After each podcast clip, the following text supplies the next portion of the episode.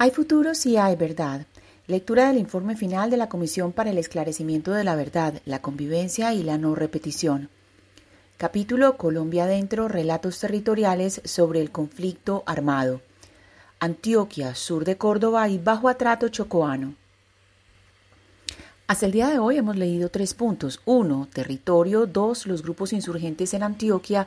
Y tres, violencia política y guerra sucia 1977-1991. Hoy vamos a leer el último apartado. Ayer habíamos leído movilización social y represión en el oriente antioqueño. Hoy leeremos más allá de la angustia y la zozobra.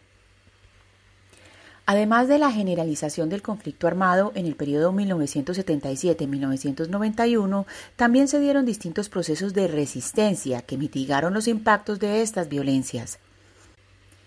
La lucha campesina y las discusiones sobre la propiedad de la tierra continuaron a través de plataformas como la NUC y en resguardos indígenas en el sur de Córdoba, el Bajo Cauca y el norte de Antioquia. La reclamación de derechos obrero-patronales continuó con un férreo movimiento sindical que, a pesar de la violencia, continuó su trabajo.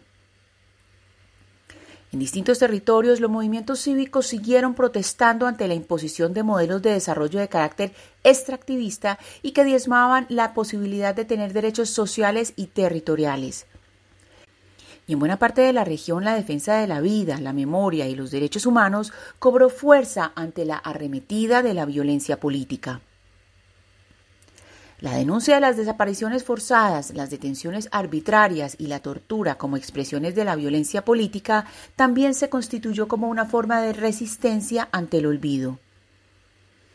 Estas iniciativas, que se impusieron al miedo y a la zozobra, se fortalecerían durante la década de 1990. Por último, en enero de 1988, el mismo año de la elección popular de alcaldes, el presidente Virgilio Barco propuso una consulta popular que permitiera derogar el artículo 13 del plebiscito de 1957, que impedía una reforma a fondo de la Constitución de 1886 todavía vigente.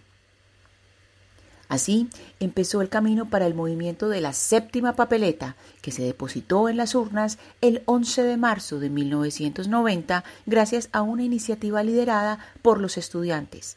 La Constitución de 1991 se abría paso lentamente. Hasta aquí la lectura de hoy.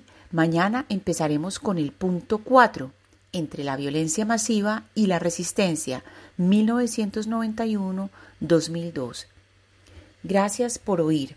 Lectura casera, Ana Cristina Restrepo Jiménez.